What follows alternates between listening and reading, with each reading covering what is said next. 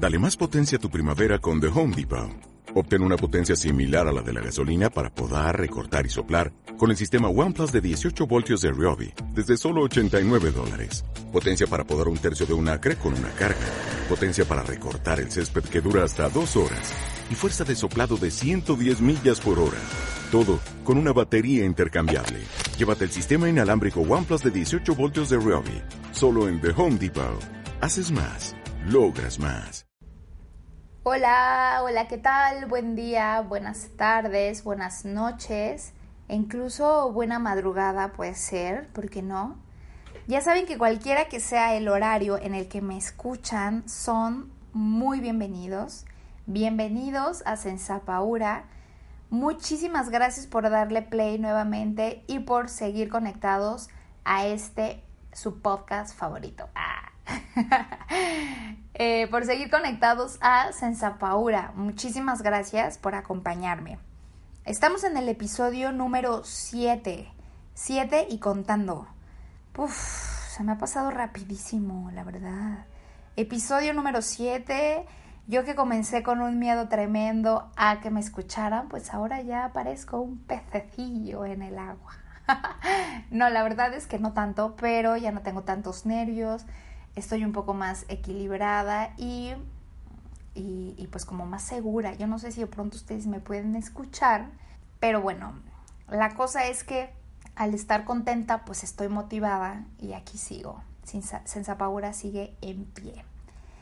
Pues verán, en este episodio de Sensapaura hablaré de un tema que me gusta mucho y aunque pensarán que de todos los episodios les digo lo mismo, pues sí, la verdad es que tienen un poco de razón, porque cada uno tiene su grado de importancia para mí y esta vez es igualmente especial, ya que pues es de dominio público, porque lo he dicho yo en más de una ocasión en este podcast, pues he hecho evidente mi, mi ferviente amor por las palabras y por su significado.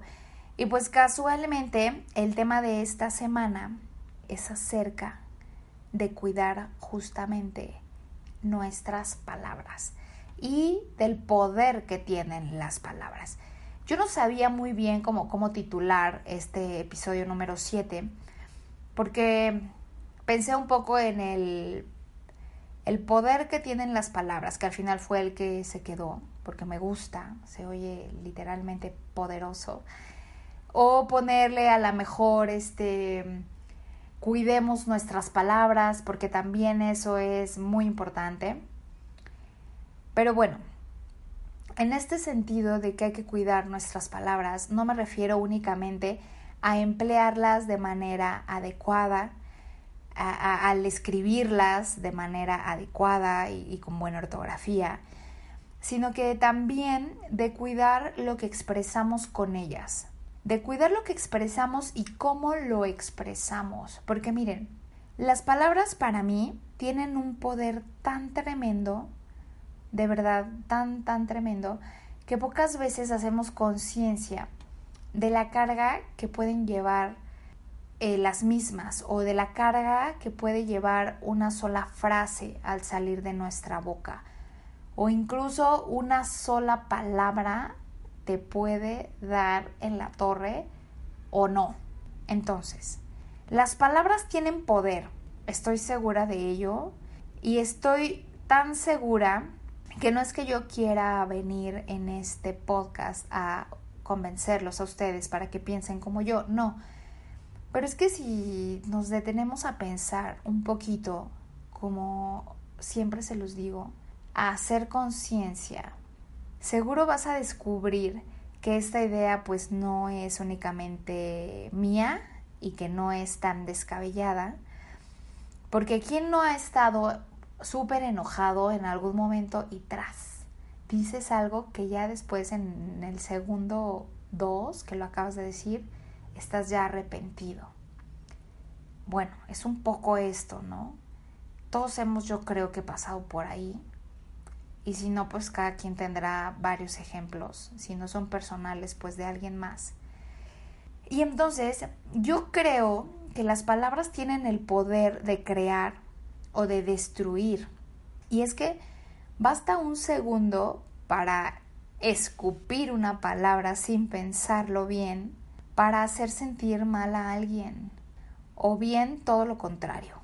¿Qué tal cuando por, el, por lo contrario, valga la redundancia, parece que, que le haces el día a una persona cuando algo lindo sale de tu boca?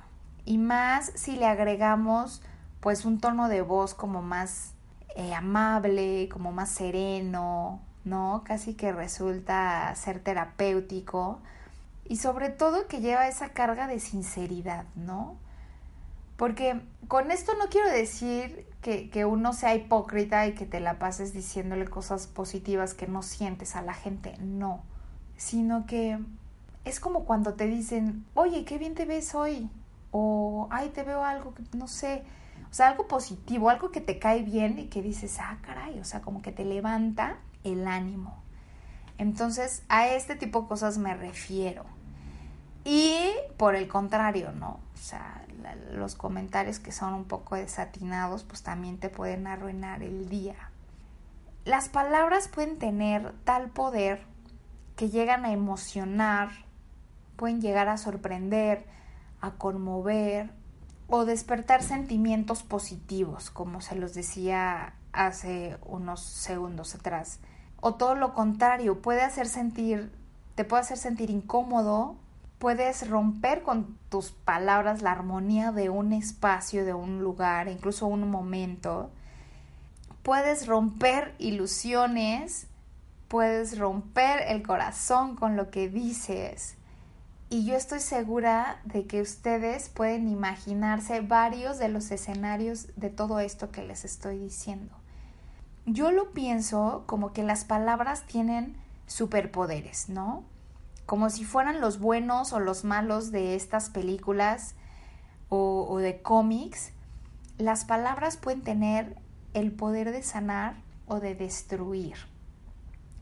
Luego entonces, fíjense que decidí hablar de este tema porque además de que me parece interesantísimo esto de las palabras, sí que he vivido muchas experiencias que me hacen notar que existe como que una confusión en ciertas personas. Les voy a decir en cuanto a qué.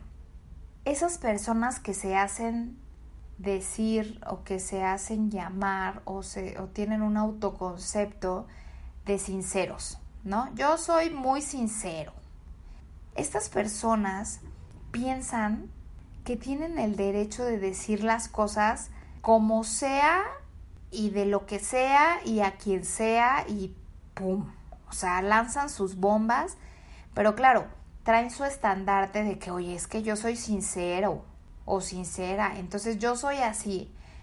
Y entonces como la sinceridad está vista como una eh, como un atributo positivo, entonces creen que todo lo que dicen pues está bien, pues porque como están siendo sinceros, eh, no te están mintiendo, no te están ocultando, no te están así, no están siendo hipócritas, vaya. Pero yo, sinceramente, hablando de, hablando de los sinceros, yo sinceramente eh, creo que estas personas pues están confundidas, ¿no? Porque no, no sé, o sea, no, no tienen o no debieran pensar que tienen carta abierta para escupir cosas que hieren a los demás, para escupir, porque, y digo la palabra escupir porque literalmente me parece que es como adecuada, porque pum, o sea, simplemente lo dicen y entonces ya hirieron a alguien más. Seguramente ustedes conocen a alguien sincero de este modo, ¿o no? Pónganse a pensar, seguro lo encuentran. Pero bueno, entonces yo, lejos de querer juzgar a estas personas, simplemente las saco a colación porque existen. Y estas personas, pues no, no, no sé, o sea, como que están un poco sesgadas con esta palabra de, o tienen su propia definición de sinceridad, pero justamente no se detienen a pensar antes de hablar como que no conocen el tacto, los filtros o la asertividad. Entonces, lejos de querer hablar más de estas personas, sí que me gustaría hablar de algo que descubrí y que yo la verdad quedé enamorada. Eh, esto es conocido como el lenguaje de las virtudes y propone básicamente focalizarnos en nuestras virtudes cuando hablamos. Tenemos como que entrenar nuestras virtudes para potenciar nuestro lenguaje y de este modo reconocer, agradecer, orientar y corregir. Ajá. Pero todo esto por medio de las virtudes, o sea, no tachando ni descalificando. Y es que no es lo mismo decir, fulanito es un inútil, o ay, eres un mediocre, o ay, no, es que nunca haces nada bien, ¿no? O sea, por ponerles unos ejemplos.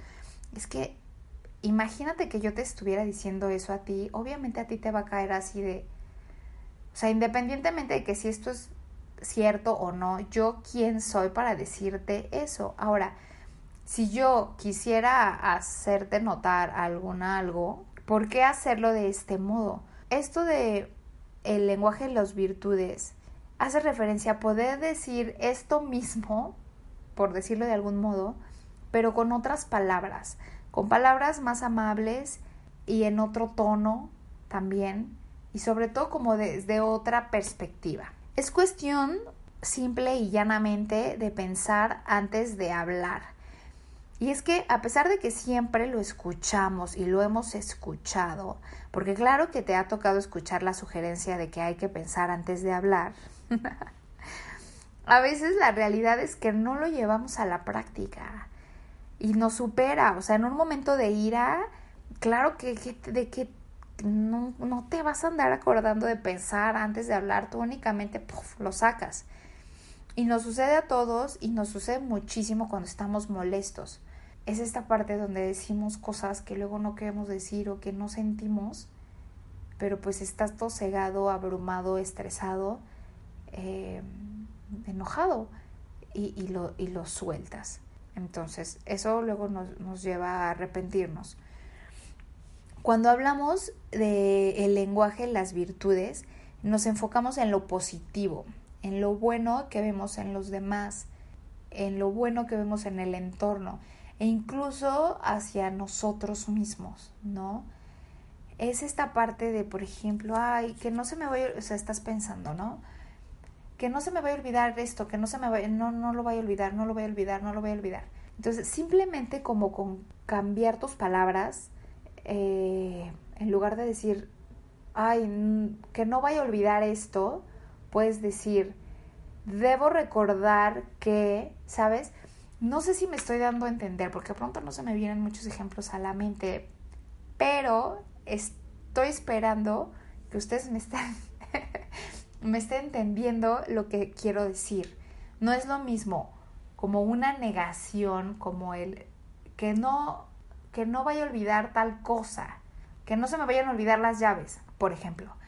A decir, debo recordar que debo tomar las llaves. Este es un ejemplo muy básico, muy banal y puede sonar muy estúpido, pero de verdad, de verdad que no lo es y que funciona. Pensemos en un niño donde está aprendiéndose a lo mejor las tablas de multiplicar. Y pues tú estás con él y estás empeñado, empeñada, pero pues al niño nada más no le entra, ¿no? En ese momento quizá. Y entonces a ti te puede llegar la furia, la ira, y le puedes llegar a decir, eres un burro. Y no sabes el daño que podrías estarle causando a ese niño, porque además de que con la niñez pues se van formando pues tus pensamientos y todo esto de la autoestima, él te la puede comprar y él puede decir, es que soy un burro, por eso no me entran las matemáticas. Y entonces ahí los tienes en la universidad pensando en que ellos nunca han sido buenos para las matemáticas, que son burros para las matemáticas, que les cuestan trabajo desde siempre.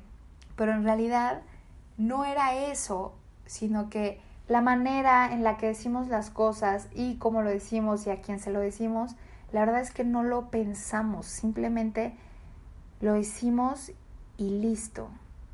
Entonces es un poco como hacer conciencia de esto para poder como reprogramarnos y poder decir las cosas de diferente manera. De verdad les invito a pensar antes de hablar, que lo hagamos como una praxis, ya que las palabras que duelen pueden tardar mucho, muchísimo tiempo en salir del corazón del otro o quizá nunca salgan. Pensemos antes de hablar y tratemos de hacer conciencia de lo que puede traer esto que decimos después. Bueno, y bueno, ya que les hablo de las palabras y de lo importante que es el contenido que sale de nuestros labios, de nuestro corazón, de nuestra boca, vaya, me gustaría cerrar con una anécdota que quizá hayan escuchado antes. Es conocida como el triple filtro de Sócrates. Ahí les va. Probablemente ya la hayan escuchado o la hayan leído por ahí. A mí me pareció grandiosa como lección y como notas mentales de vida. ¿Ok? En la antigua Grecia, Sócrates fue famoso, fue famoso por su sabiduría y por el gran respeto que profesaba a todos. Un día un conocido se encontró con el gran filósofo y le dijo, Maestro, ¿sabes lo que escuché acerca de tu amigo? Espera un momento, replicó Sócrates. Antes de decirme nada, quisiera que pasaras la prueba de los tres filtros a lo que vayas a decirme. Primero, el filtro de la verdad. ¿Estás absolutamente seguro de que lo que vas a decirme es cierto? No, realmente solo escuché sobre eso y ya. Está bien, dijo Sócrates. Entonces realmente no sabes si es cierto o no. Ahora, permite aplicar el segundo filtro, el filtro de la bondad. ¿Es algo bueno lo que vas a decir de mi amigo? No, por el contrario, nada bueno. Entonces deseas decirme algo malo sobre él pero no está seguro de que sea cierto. Pero podría querer escucharlo porque queda aún un filtro, el filtro de la utilidad. ¿Me servirá de algo saber lo que vas a decirme de mi amigo? No, la verdad es que no. Bien, concluyó Sócrates, si lo que deseas decirme no es cierto, ni bueno, e incluso no es útil, ¿para qué querría saberlo? ¿Qué tal, eh? ¿Les gustó? ¿Pudieron, ¿Pudieron captarla? Seguro sí, ¿no? ¿Les gustó? A mí me gustó muchísimo.